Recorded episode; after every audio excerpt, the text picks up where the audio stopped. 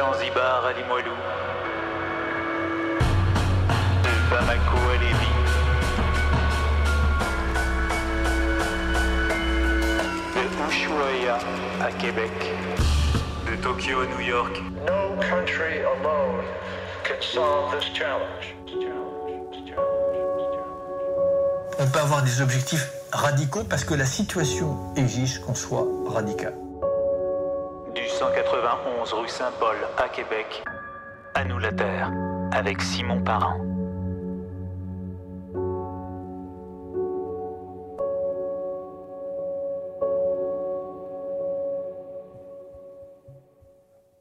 Bon mardi tout le monde. Alors euh, cette semaine à l'émission, nous nous entretenons avec Frédéric Neyra pour commémorer la mort du philosophe Jean-Luc Nancy, survenu le 23 août 2021. Vous écoutez À nous la terre. Jean-Luc Nancy est décédé à l'âge de 81 ans et il laisse derrière lui une œuvre impressionnante à la fois par son éclectisme et son ampleur. Depuis la remarque spéculative en 1973, il a publié des livres de philosophie presque tous les ans, parfois plusieurs fois par année. Parmi ses ouvrages les plus lus, on peut compter La communauté désœuvrée, L'expérience de la liberté, Le sens du monde et Être singulier pluriel. Bien qu'inscrit dans une tradition fortement ancrée dans la métaphysique, disciple de Martin Heidegger et de Jacques Derrida, le dernier livre publié de son vivant, Mascaron de Macron, qui décrit le président français à l'aide de figures en bas-relief, témoigne d'une œuvre profondément sensible et profondément politique. Frédéric Neyra est avec nous pour en parler aujourd'hui. Jean-Luc Nancy a écrit de Frédéric Neyra qui se préoccupe de ce qui perce l'être. Percé, troué, déchirure horrible ou merveilleuse. En tout cas, impossible non pas au sens de ce à quoi il faut renoncer, mais au sens de ce qui s'accepte du possible. Frédéric Neyra, vous êtes titulaire d'un doctorat de philosophie à l'Université de Strasbourg sous la direction de Jean-Luc Nancy et auteur d'une thèse intitulée Fantasme de la communauté absolue. Vous êtes professeur à l'Université du Wisconsin-Madison, membre du comité éditorial des revues Multitude et Ligne. Vous avez publié plusieurs livres, dont récemment Échappé à l'horreur, préfacé par Jean-Luc Nancy, et La part inconstructible de la Terre. En 2013, vous publiez Le communisme existentiel de Jean-Luc Nancy aux éditions Ligne. Merci beaucoup d'avoir répondu à notre invitation. Merci pour votre invitation. Dans le communisme existentiel de Jean-Luc Nancy, vous écrivez que le risque majeur de notre temps est de collaborer à la juxtaposition, c'est-à-dire de considérer que tout ce qui est peut être défini sur un même plan, horizontalement, à la manière d'objets qu'on pourrait accumuler selon le modèle d'une liste. Un ours blanc, une centrale nucléaire, un sans-papier, un téléphone portable. Dans une telle perspective, tout devient plat, objet, équivalent. Le cauchemar de Nietzsche. Comment sortir d'un tel cauchemar? Comment rompre l'équivalence des objets? Comment retrouver une distance qui ne nous situe pas hors du monde, qui ne recrée pas un arrière-monde ou un au-delà? Eh bien, en repartant de la question de l'existence, en repensant l'ontologie à partir de l'existence. Chaque être, nous dit Nancy, est singulier pluriel, soi et plus que soi. Ce surplus signale au cœur de chaque être la présence ou plutôt l'insistance d'un dehors. Non pas quelques dehors transcendants, quelques dimensions supraterrestres, mais un dehors qui n'est pas extérieur au monde, mais qui l'ouvre en lui-même. Ce dehors rompt l'immanence et expose chaque existence aux autres existants. En ce sens, toute existence est coexistence. Je soutiendrai ainsi que la philosophie de Nancy dessine un nouvel existentialisme, un existentialisme radicalisé. Donc, on voudrait commencer peut-être cette discussion, en vous demandant qui était Jean-Luc Nancy pour vous et comment vous envisagez son legs euh, maintenant qu'il maintenant qu'il est décédé.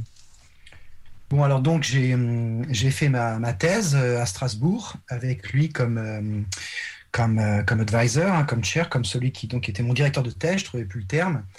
Et donc déjà, bah, voilà, il y a quelque chose dans ma, dans ma formation qui, qui est totalement marqué par, euh, par sa pensée. Et puis c'est quelqu'un dont, dont j'ai suivi euh, la philosophie euh, pendant plusieurs dizaines d'années.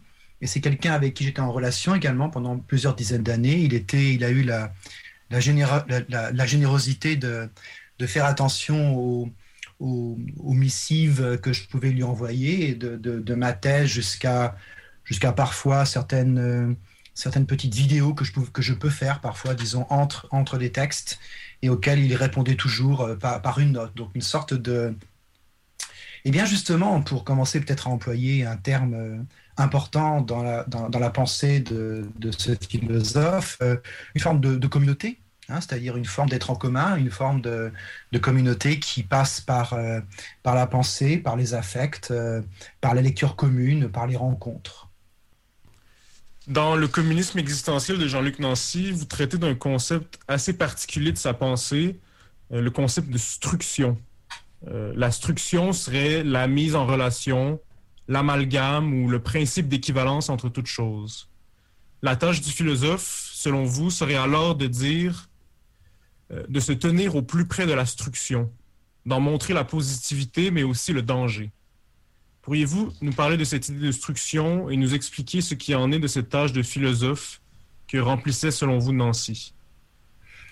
Oui, ce mot de struction, c'est un mot bizarre, hein, c'est un mot qui n'existe pas, c'est comme un mot qui a été coupé en deux. Hein. Il a été comme euh, expulsé de lui-même finalement, puisque le mot dont ça provient, ça pourrait être construction par exemple si on construit, on va élaborer des choses, euh, je sais pas, pour faire une maison, pour faire euh, cette pièce dans laquelle vous êtes maintenant, et on va élaborer, on va mettre ensemble, on va prendre des choses qui peuvent sembler comme ça, disons différentes, mais en les mettant ensemble, eh bien, euh, au bout du compte, ça fait une construction. Voilà, vous n'habitez pas dans un pur chaos. on peut voir des angles, on peut voir comment les choses se rapportent les unes avec les autres. Eh bien, parfois, on peut avoir l'impression que dans certaines situations, certaines situations politiques, ou peut-être même la situation écologique, euh, on n'est pas dans une construction, on est plutôt dans quelque chose qui semble s'effondrer sur lui-même. Les parois ne sont plus véritablement bien posées les unes par rapport aux autres, elles se collent, elles se fondent les unes dans les autres, un peu comme lorsqu'un feu euh, fait fondre, vous savez, différents éléments et puis ça devient une espèce de magma. On ne peut plus vraiment discerner euh, ce que sont les choses. On a affaire à une sorte de, oui, de magma, d'amalgame. Vous citiez ce terme, un amalgame dans lequel on peut plus vraiment se repérer. Eh bien, euh, l'instruction, ce terme inventé par Jean-Luc Nancy, c'est une façon de montrer ce que le monde devient lorsque la manière dont on avait de l'identifier auparavant, la manière dont on avait de le mesurer, cette manière ne marche plus. Alors ça peut être très très bien après tout, vous savez, parce que après tout, identifier un homme comme un homme, identifier une femme comme une femme, identifier une communauté comme une identité, c'est pas une très bonne façon peut-être peut de parler des hommes, euh, des femmes, de ceux qui ne se reconnaissent comme étant ni des hommes ni des femmes, et d'identifier une communauté. Peut-être que finalement, c'est bien parfois de ne plus savoir très bien où sont les choses, comment sont les choses. C'est bien parfois de remettre en cause les hiérarchies. Hein, euh, c'est même bien, c'est même nécessaire politiquement. Euh, donc, il y a quelque chose d'intéressant dans ce phénomène de la struction, dans ce phénomène de l'amalgame, c'est que euh, ça change notre regard, ça change le regard que l'on pose sur le monde. Ça nous oblige à questionner ce que sont les choses, ce que sont les êtres humains, ce que sont les non-humains. Donc ça, c'est le côté positif. Le côté, disons, plus négatif, c'est que en même temps, c'est bien de pouvoir se repérer aussi. C'est bien de pouvoir se repérer à nouveau. C'est bien à nouveau de pouvoir savoir ce qui est important pour soi, les valeurs qui sont importantes pour soi. C'est bien à nouveau de pouvoir, à nouveau frais, avec un nouveau regard, repenser ce que c'est que l'être ensemble, repenser ce que c'est que notre rapport à la planète Terre, repenser ce que c'est que notre rapport à la sexualité, repenser ce que c'est que notre rapport à l'ensemble des choses qui composent un monde. Donc l'instruction, c'est ce moment finalement où rien n'est plus comme avant, tout semble plat, tout semble amalgamé, mais en même temps, ça nous oblige à recomposer des différences, des singularités, et à refondre, à tous les sens du terme, euh, notre regard sur le monde. Donc, selon vous, euh, la, tâche, euh, la tâche que Nancy, par exemple, avait pour sienne était de ne pas se limiter à l'étape où on défait des oppositions et on remet en question comment les choses sont, mais qui va plus loin, qui dit aussi que, en fait, si on défait toutes les oppositions, si on participe à la mise en équivalence généralisée, ben alors euh, on s'aide pas nécessairement, on, participe à la struction puis à l'impossibilité de faire sens du monde. Et oui, c'est ça, c'est qu'en fait, on peut imaginer euh, une position qui serait une position réactionnaire, qui dirait Ah non, ne touchons à rien, laissons chaque chose à sa place, ne remettons pas en cause les hiérarchies, ne remettons pas en cause la hiérarchie entre les sujets et les objets. Euh, bon, ça, c'est pas du tout, effectivement, c'est pas du tout le, la position de, Jean-Luc Nancy. Sa position, qui vient en fait euh, de la philosophie de Nietzsche, hein, philosophe du XIXe siècle, sa position, c'est OK, accompagnons le mouvement par lequel l'ensemble de ce que l'on peut penser et vivre est remis en cause. Accompagnons cela jusqu'au bout, parce que ce n'est pas en refusant ce mouvement que l'on pourra s'en guérir, que l'on pourra le contrarier, que l'on pourra le renverser en son contraire, que l'on pourra le conjurer. Non, selon euh, ce que ce philosophe Jean-Luc Nancy pensait, il faut accompagner les choses à leur extrémité pour voir comment dans cette extrémité, quelque chose peut se renverser, quelque chose de nouveau peut advenir. Alors oui, déconstruisons, c'est-à-dire, euh, euh, par exemple, je reprenais l'exemple des genres, euh, déconstruisons la différence entre les genres, hein, mettons en cause la manière dont, je disais, pour être très très simple, un homme, une femme sont pensés, déconstruisons cette différence, ne nous posons pas dans une position, disons, réactionnaire, mais une fois que cette déconstruction est, est, est, effectuée, est-ce qu'il n'y a pas un moyen, comme le dit euh, une autre philosophe contemporaine, euh, Catherine Malabou, qui était aussi dans cette communauté de pensée, qui a aussi, aussi été une compagnonne, une compagnonne de route de, Jacques Derrida, euh, peut-être qu'on peut changer de différence. C'est-à-dire non pas abandonner l'idée de différence, mais les, changer, modifier la manière dont on les pense. Et Jean-Luc Nancy peut nous aider finalement à euh, euh, changer de différence, hein, c'est-à-dire finalement ne pas s'en tenir à la déconstruction, à la dissolution des identités, mais savoir comment finalement repenser l'existence, l'existence des êtres humains, l'existence des animaux et l'existence des, des, pierres. C'était très étonnant. Ça m'a toujours étonné en lisant ces textes de voir que dans chacune de ces élaborations, il y a toujours un moment donné, mais sans que ce soit vraiment thématisé, euh, apparaît une pierre. Apparaît une pierre comme étant, une simple pierre comme étant celle aussi avec laquelle il faut penser si l'on veut vraiment comprendre ce que ça veut dire que exister, être au monde, avoir un monde. Comme vous disiez, la déconstruction, euh, si elle n'est pas accompagnée d'un mouvement de, euh, d'une tentative pour refaire du sens à partir des, des écarts qui continuent d'exister, euh, même si la déconstruction s'effectue, peut aussi participer à la mise en équivalence généralisée. C'est quelque chose dont vous parlez dans votre livre sur le communisme existentiel de Jean-Luc Nancy, quand vous écrivez que pour Nancy, il se passe quelque chose de similaire quand on martèle l'idée que tout est politique, par exemple, parce qu'on s'empêche de penser la différence euh, entre quelque chose qui pourrait être politique et quelque chose qui pourrait ne pas l'être, et donc euh, l'originalité de l'action politique. Je ne sais pas si vous pourriez nous expliquer un peu plus. Euh... Oui, en fait, il faut comprendre aussi que sa pensée, euh, celle de Jean-Luc Nancy, elle vient d'un certain moment historique, comme toute pensée. Et donc, elle vient des années 80. D'accord? Il faut vous imaginer, enfin, elle vient d'avant, mais disons qu'elle s'élabore vraiment, les textes sur la communauté euh, euh, s'élaborent au début des années 80. Et donc, il faut bien que vous vous remettiez dans ce moment donné dans lequel toutes les utopies de gauche se sont cassées la figure, et ce qui est en train de gagner euh, au Chili déjà, et puis avec Reagan, bien entendu, aux USA, et puis avec Thatcher, et puis bientôt très vite en France, ce qui est en train de gagner, c'est euh, le néolibéralisme. C'est euh, l'idée que l'individu est roi, ou devrait l'être. C'est l'idée que vraiment toute idée du commun, de la communauté, et donc du communisme, euh, le communisme entendu comme concept, hein, pas au sens du stalinisme, pas au sens des camps, mais ces notions-là, cette idée de l'être en commun, cette idée qu'il faut penser au-delà de l'individu, eh bien Nancy va être l'un des penseurs, et c'est tout à son honneur, qui va refuser de l'abandonner.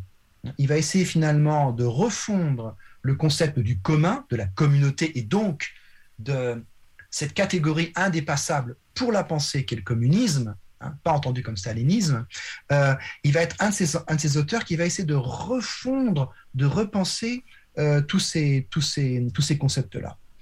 Et il y a cette idée à l'époque que oh, le, finalement, bon, parce qu'il y a eu les camps de concentration, parce qu'il y a eu le stalinisme, eh bien, euh, la politique, au fond, c'est mal. Au fond, c'est mal, la politique. Au fond, ceux qui pensent que tout peut se résoudre politiquement, ils ont tort. Et au fond, il faut abandonner le champ de la politique et il faut plutôt s'intéresser aux droits de l'homme. Il faut plutôt s'intéresser, il faut, je sais pas, par exemple, euh, s'investir dans les ONG, il faut s'investir dans la société civile, concept très important dans les années 80, enfin qui refait surface à ce moment-là. Et euh, Nancy est d'accord avec ça. Effectivement, tout est politique, euh, c'est quelque chose qui peut être, allez, totalitaire, hein, en fait. Hein. Tout est donc l'idée du totalitarisme. Bien entendu, c'est quelque chose qui est mauvais. Ça ne veut pas dire qu'il faut abandonner la sphère du politique, ça veut dire qu'il faut repenser la politique. Il faut repenser la différence entre le politique, l'État, l'institution, d'accord, et puis la politique, comme quelque chose qui peut-être doit trouver une nouvelle forme. Eh bien, cette nouvelle forme, elle va peut-être apparaître dans un écart, comme vous disiez très très bien, en, reprenant ce terme-là. Hein. La politique, ça va être finalement ce qui doit trouver son nouvel écart par rapport à ce qui pourrait l'empêcher. On dirait peut-être aujourd'hui un nouvel écart par rapport à l'économie, finalement. Hein. un nouvel écart par rapport à l'économie. Un nouvel écart par rapport euh, à un certain type d'individualisme. Écart ne veut pas dire euh, position de surplomb, hein, pas du tout. Écart, c'est comme l'écart qu'il peut y avoir entre nous maintenant. Ça veut dire nous ne sommes pas les mêmes, nous ne sommes pas amalgamés, et c'est parce que nous ne sommes pas amalgamés que nous pouvons parler. Nous pouvons peut-être maintenant essayer de mesurer notre distance, mesurer notre différence. Et par cette mesure, peut-être, peut-être repenser la communauté, peut-être repenser ce qui est important pour vous et ce qui est important pour moi. Et peut-être que euh, la politique qu'il euh, essaie de repenser, Jean-Luc Nancy, c'était cette politique qui permet que demeure reconnu un écart entre les choses, entre les êtres. Hein. un écart grâce auquel nous avons cette distance, grâce à laquelle nous pouvons respirer et inventer quelque chose ensemble, inventer quelque chose d'inouï. Donc voilà, comme si la politique pour Nancy était devenue ce qui doit prendre soin de la distance nécessaire entre les êtres. Si ça, je hein, si, ça, si c'est assez clair, je peux peut-être donner l'exemple plus précis, mais prendre soin de la distance. C'est important, vous savez, on est dans ce moment-là où il y a qu'est-ce qu'on fait depuis l'arrivée de, la pandémie hein. Je crois qu'on ne sait plus vraiment ce que c'est que la proximité et la distance. Hein. Prendre soin de la distance, c'est certainement pas uniquement euh, faire comme nous faisons maintenant avec les moyens du bord, une discussion via euh, des technologies de la communication. Hein. C'est-à-dire qu'on ne sait plus très bien, je crois, ce qu'est la distance. Et on ne sait plus très bien ce, qu'est la proximité. La proximité peut devenir pour certaines personnes la peur de tomber malade. Heureusement que la proximité n'est pas seulement ça. Ce n'est pas qu'il n'y a pas à prendre en considération les manières de sauvegarder la vie de nos concitoyens, des gens que nous aimons, nos semblables, c'est que je crois que vraiment, on est dans un moment où, eh bien, tiens, euh, finalement, la distance et la proximité sont déconstruites. Est-ce que nous sommes proches ou pas maintenant? Nous sommes proches? Je vois votre visage. Est-ce que nous sommes proches? Non. Est-ce que nous sommes lointains? En même temps, faites attention à ce que je vous dis. J'essaie de répondre à vos questions. Euh, je crois que peut-être c'est à un moment donné que nous traversons, qui est précisément un moment nancien, c'est-à-dire sont déconstruites euh, les oppositions entre distance et proximité. Nous devons les repenser pour leur redonner leur plus grande vitalité, leur plus grande puissance. Oui, la proximité, ça peut être aussi compris comme euh, le fait de vous inviter, de profiter du fait qu'on est capable de vous parler même si vous êtes loin, parce qu'il y a une certaine proximité qui demeure euh, peut-être sur le plan des idées. Si on a été appelé à vous, à vous écrire, c'est parce qu'on a été intéressé par, euh, ben, premièrement, souligner le décès de Jean-Luc Nancy, mais le souligner avec vous, qui, est un auteur contemporain très intéressant, qui reprenait beaucoup de ces, de concepts. J'aime beaucoup cette idée que vous dites là, parce que bien que la proximité, comme vous l'avez définie, c'est pas une proximité spatiale, c'est quelque chose qui rend, qui donne, qui rend possible une rencontre. C'était la proximité, je la connaissais pas, je n'avais jamais entendu parler de vous, enfin c'est comme ça, j'aurais pu, mais c'était le cas parce que là où j'habite, j'avais pas eu de relation avec euh, cette radio. Eh bien, cette proximité finalement elle était peut-être virtuelle, mais elle devient maintenant actuelle par la rencontre. Il y a un autre terme qui est finalement la rencontre, c'est la distance maintenue dans la proximité. C'est-à-dire, on est loin, ok, mais finalement, il y avait quelque chose qui était possible et qui soudain se cristallise dans ce petit moment. On ne sait pas ce que ça va donner. Ça va être intéressant, pas intéressant. Euh, je ne sais pas. On ne peut pas savoir par avance, justement. On ne peut pas savoir par avance. On aura l'occasion de le découvrir. Euh, je propose qu'on prenne une petite pause musicale, puis euh, on se revient dans trois minutes environ à CKIA FM. Vous êtes au 88.3 à Québec. Vous écoutez À nous la Terre.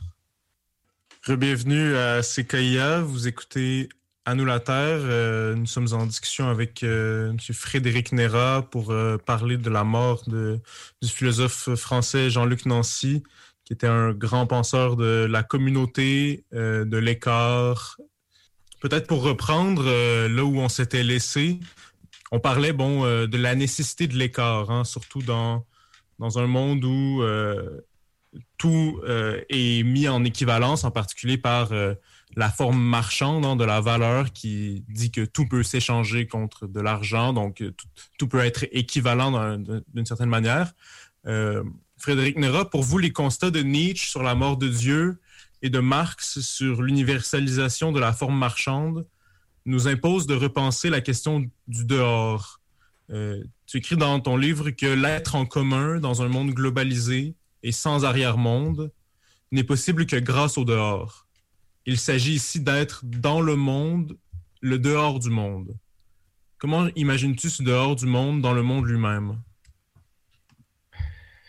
Oui, euh, ça part, ce que, ce que je dis là, et ça part aussi de, d'une tentative de comprendre un peu où on en est, c'est-à-dire le, confinement, le confinement du monde, disons quoi, pour des raisons, j'emploie le mot confinement pour des raisons évidentes, mais euh, ça conduit euh, encore plus finalement ce confinement à, aggraver euh, peut-être ce qui pourrait être vécu comme un sentiment de claustrophobie, hein, c'est-à-dire l'idée qu'on est complètement pris dans des situations qui sont apparemment fermées sur elles-mêmes.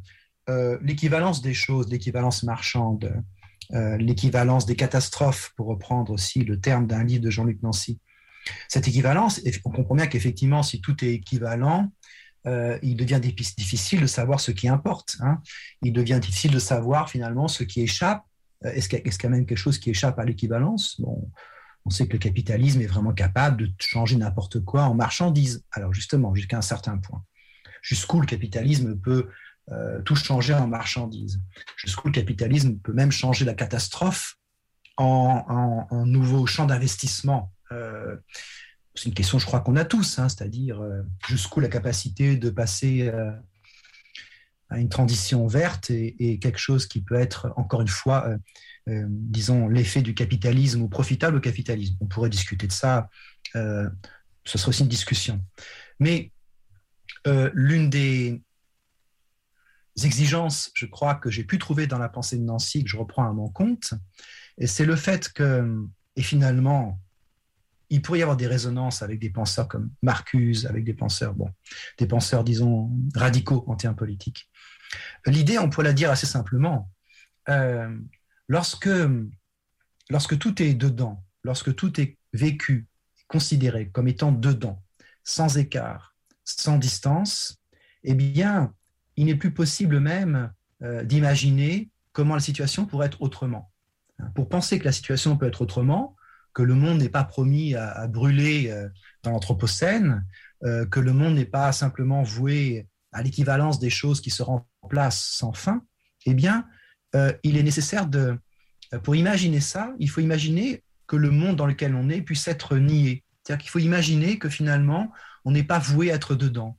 Il faut imaginer qu'il puisse exister une sorte de, d'extériorité minimale grâce à laquelle il est possible de voir que les choses pourraient être autrement. Le dehors, c'est ça finalement. Le dehors, ça signifie simplement, euh, il est possible que le dedans, que le monde dans lequel nous sommes, euh, euh, puisse être autre. Mais pour, pouvoir non seulement l'imaginer, mais produire une forme de praxis ou d'activité politique qui change ce monde, il faut euh, un point d'extériorité. C'est le point qui permet de dire que je ne suis pas simplement euh, l'objet du capitalisme. C'est le point qui permet de dire que je ne suis pas simplement telle ou telle personne, mais que je peux être une autre, que je peux aussi être une autre, que je peux finalement démultiplier euh, par rapport à moi-même quelque chose d'inéquivalent, que je peux devenir finalement quelque chose d'inéquivalent, au moins partiellement, pas tout le temps, pas à chaque instant. Euh, nous devons faire face aux, besoins, c'est-à-dire pouvoir travailler pour vivre. Nous devons faire face à, plein de nécessités. Mais euh, l'espoir finalement qu'on peut lire dans la pensée de quelqu'un comme Jean-Luc Nancy, c'est que nous ne sommes pas condamnés à être les éléments fluides d'une équivalence généralisée des choses. Et même Nietzsche le pensait. Nietzsche avait bien compris que lorsque la transcendance s'écroulait, la mort de Dieu, comme il disait, en gros, ça veut dire que il n'y a plus de valeur transcendante, ça veut dire ça, la mort de Dieu, c'est une métaphore pour dire qu'il n'y a rien au-delà et que donc nous avons affaire à l'immanence. Nietzsche savait très bien que l'immanence, ça veut dire le fait qu'on est au-dedans, immanere, ça veut dire ça, ça veut dire rester au-dedans. Nietzsche savait très bien que ça pouvait être quelque chose de négatif. Il fallait accompagner la mort de Dieu, non pas, si, non pas il fallait accompagner la fin de la transcendance, la fin des jugements en surplomb, la fin du surmoi euh, cosmique, on va dire ça comme ça pour rigoler un peu, mais euh, en même temps, tomber dans un monde dans lequel tout est plein et sans écart euh, était un cauchemar. Donc, la question, ça serait pour nous aujourd'hui, comment réinstaurer des poches d'extériorité dans l'intériorité du monde.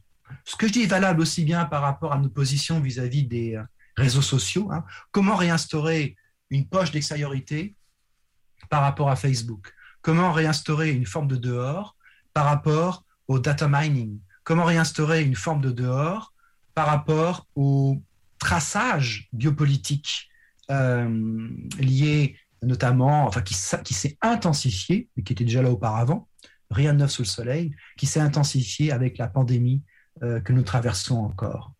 Donc, euh, Deleuze, Gilles Deleuze, un autre philosophe important du XXe siècle, disait, euh, euh, il parlait d'invagination dans l'espace du dehors. Finalement, nous devons être capables peut-être de créer des formes de subjectivité qui peuvent elles-mêmes habiter des dehors grâce auxquels il devient possible de résister sans trop de dégâts à l'intrusion des machines du capital. Voilà. vivre plutôt bien après la fin euh, de la transcendance et après la mort de Dieu, c'est ce projet-là aussi qu'on voit à l'œuvre chez Jean-Luc Nancy. Et la communauté, si je comprends bien, euh, est une des formes que cet écart par rapport au monde, en particulier euh, quand l'individualisme devient aussi prégnant, la communauté peut être une forme de dehors. C'est pourquoi c'est un thème qui était si important dans la pensée de Nancy.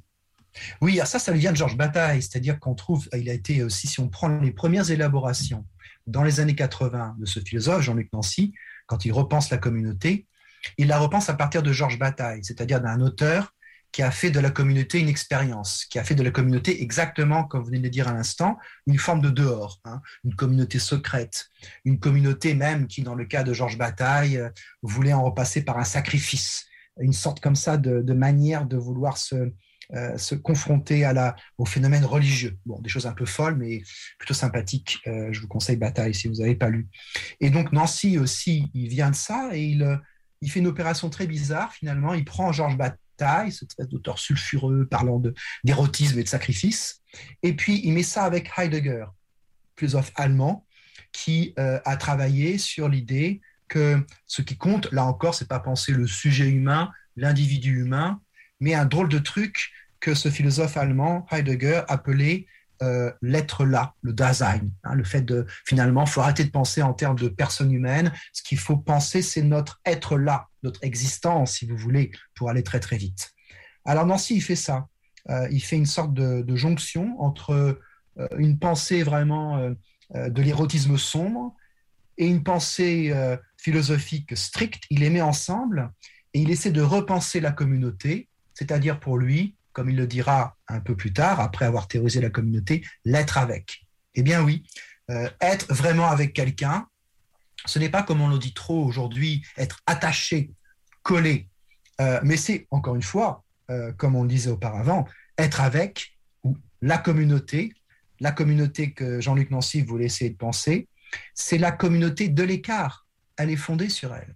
C'est pas la communauté fusionnelle, c'est pas les groupes en fusion de cet autre philosophe, Jean-Paul Sartre. Non, c'est euh, l'espace dans lequel les singularités que nous sommes peuvent être accueillies, non pas comme elles sont, mais comme elles sont en dehors d'elles-mêmes. Vous voyez, par exemple, en essayant de vous parler maintenant, j'ai votre image, et eh bien finalement, euh, c'est comme si les mots que je tente d'employer maintenant, je tentais de les dire en dehors de moi-même, dans cet espace que je ne connais pas, et qui est un drôle d'espace, hein, qui est entre là où vous êtes et là où je suis. Mais finalement, c'est comme si je tentais de parler en dehors de moi-même.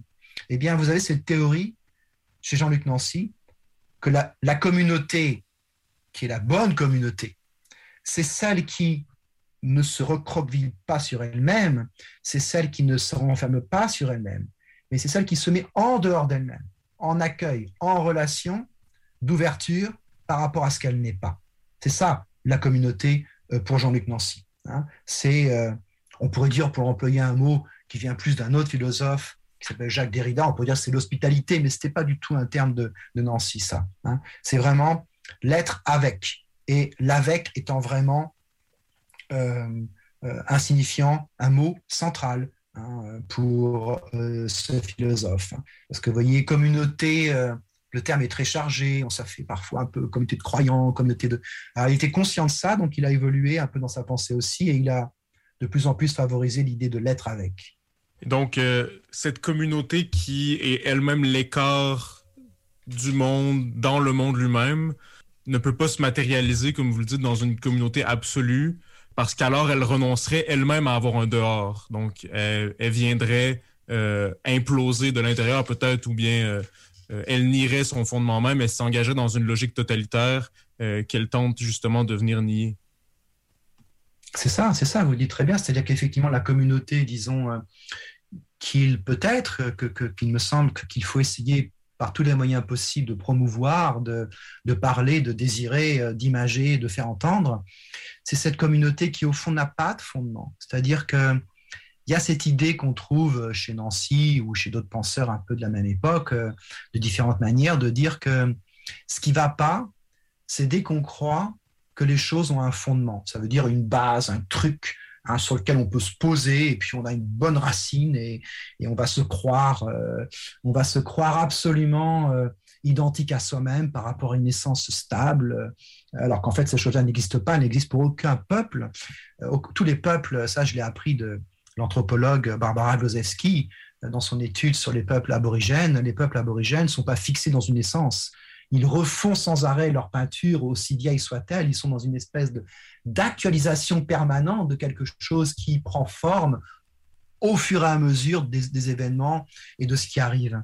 Et euh, eh bien oui, nous n'avons pas de fondation. Nos fondations, euh, ce sont des choses qu'on jette à la va-vite pour essayer de pouvoir vivre tant bien que mal.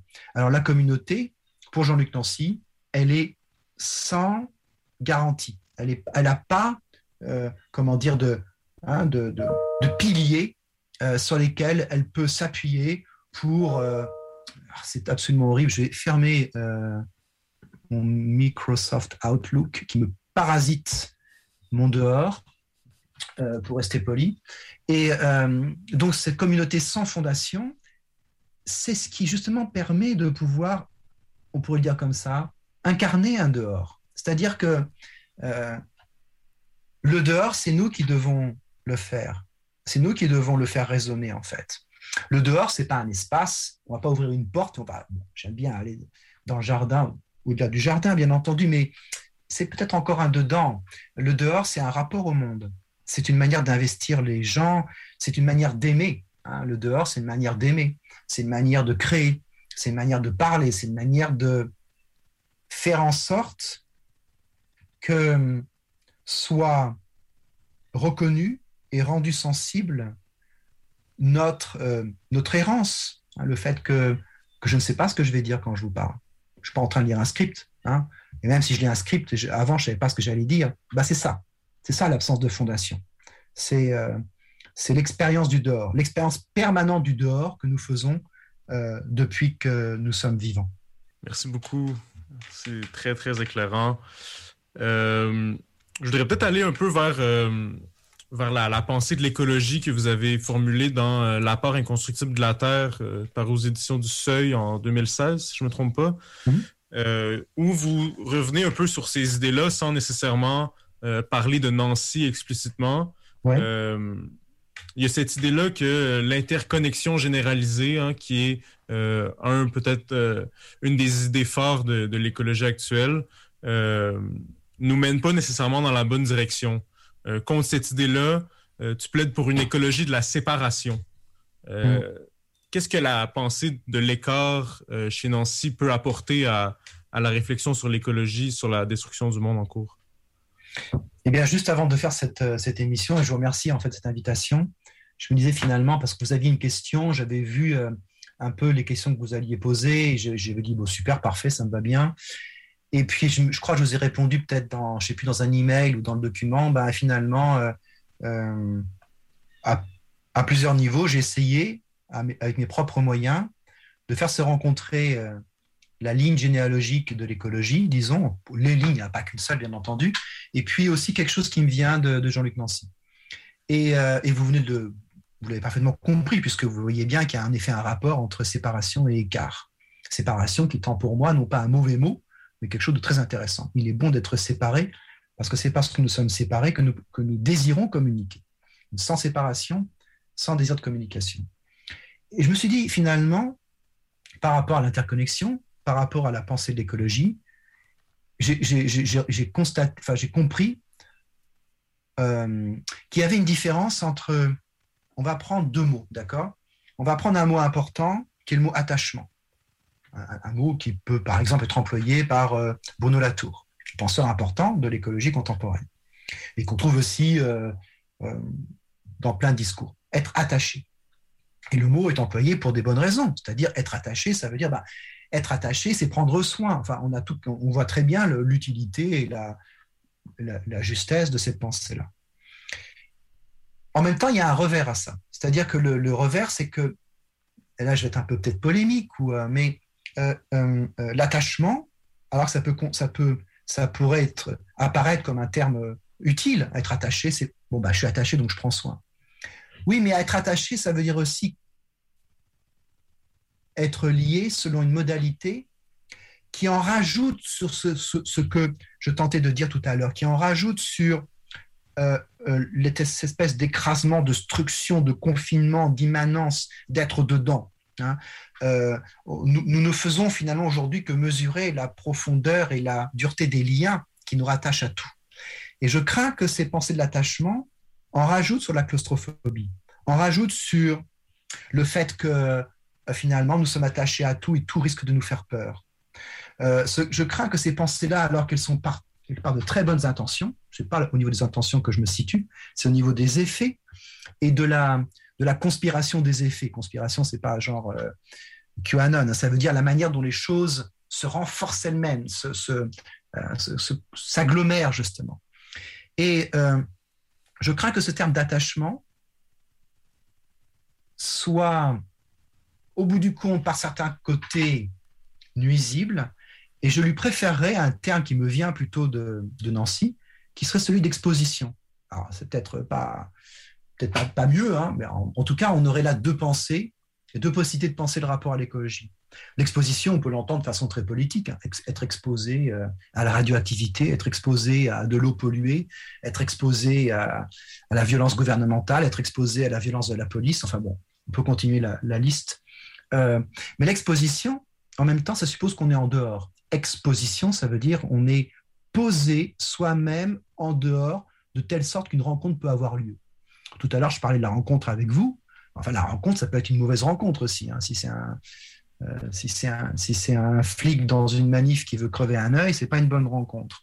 Euh, si c'est une rencontre avec une zone polluée, c'est pas une bonne rencontre. Bon.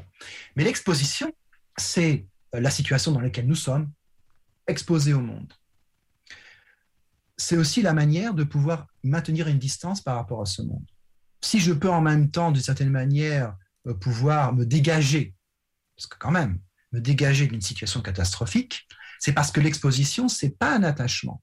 L'exposition, c'est la situation dans laquelle je suis et qui peut être changée, qui peut être changée s'il y a de la politique, qui peut être changée si je change mon rapport avec cette chose, qui peut être changée si, etc. On peut trouver toutes les hypothèses et toutes les conditions de ce changement.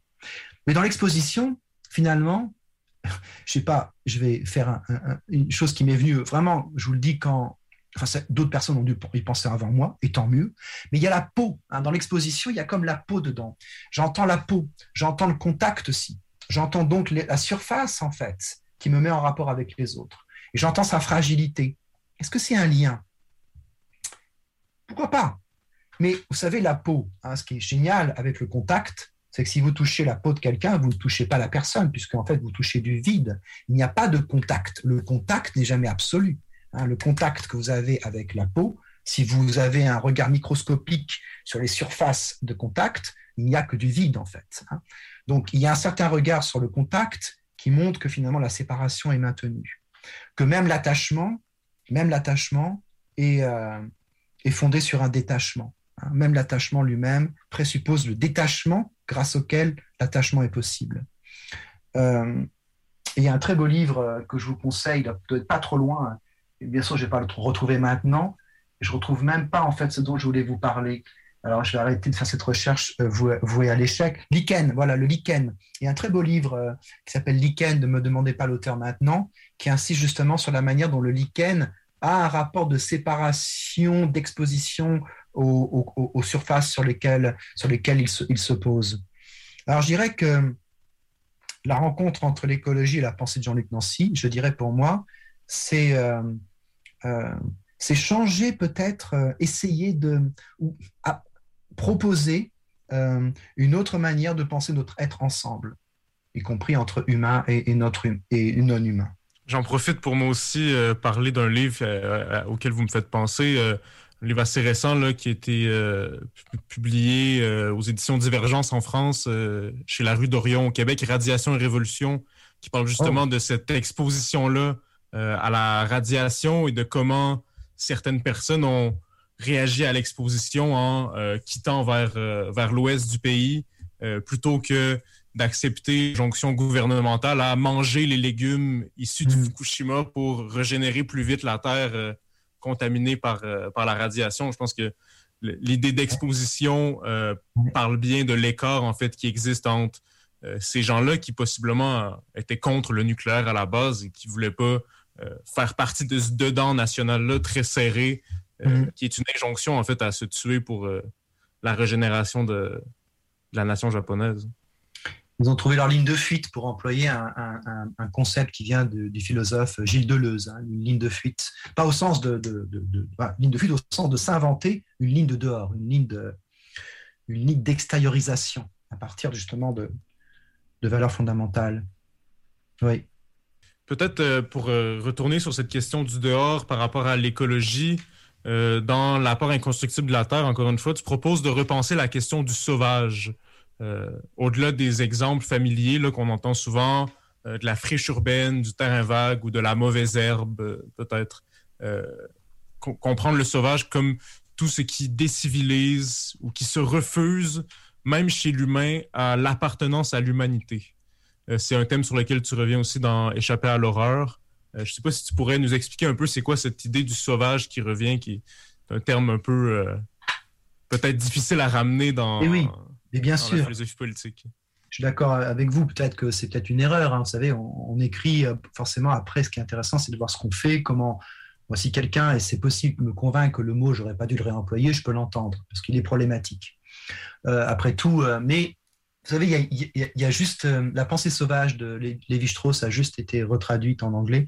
Donc, il y a des retraductions et des façons aussi de repenser euh, de repenser les choses et de voir comment les, signifiants évoluent dans le temps, mais certains signifiants ne sont pas récupérables. Donc bon, alors je comprends bien le problème. Le sauvage, on voit bien que comment ce, terme est, soumis, bien entendu, à un racisme, un racisme fondamental, un racisme de civilisation. Bon, il y, a, aurait plein de façons de dire ces, choses-là.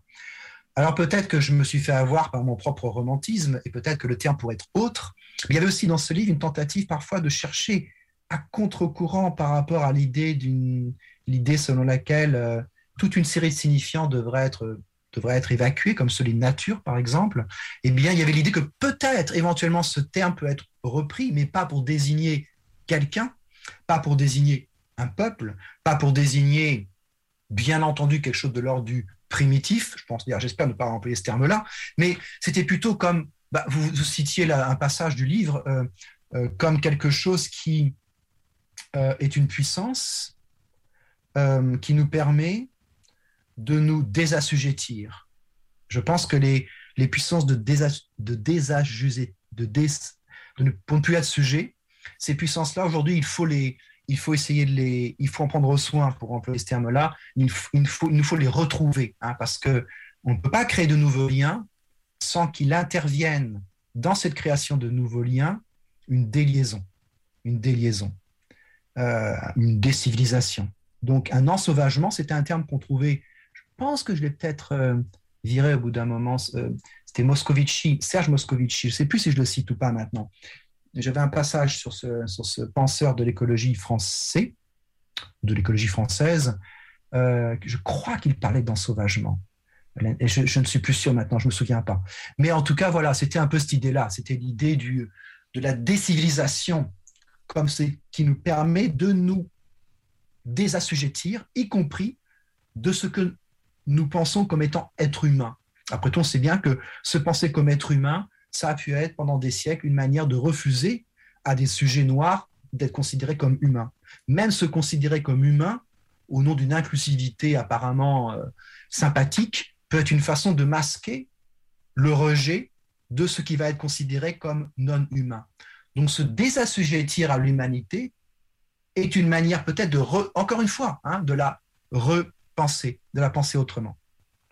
Merci beaucoup euh, pour cette réponse. Je pense que justement cette idée-là que, que j'essayais de ramener par rapport au livre Radiation et Révolution est un exemple peut-être de décivilisation au sens où euh, on tente d'accéder à un dehors tout simplement euh, en essayant d'échapper à ce qui nous conditionne comme étant membre d'une communauté de destin euh, qui, qui est inscrite dans un devenir peut-être euh, qui est pas très pas très souhaitable en fait pour pour tout le monde.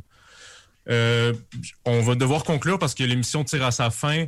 Euh, je vous remercie énormément d'avoir été avec nous aujourd'hui pour euh, parler de, du leg de Jean-Luc Nancy, euh, de votre philosophie à vous aussi qui, euh, qui en hérite largement, si je comprends bien. Oui, oui, je, oui, tout à fait. Les textes que vous avez écrits sur Jean-Luc Nancy sont disponibles sur, vos, sur votre site web Atoposophie, où vous mettez euh, fréquemment des contributions, soit vidéo, comme vous le disiez, soit euh, textuelles. Euh, donc, on invite les auditeurs à aller le consulter pour la, la référence des livres.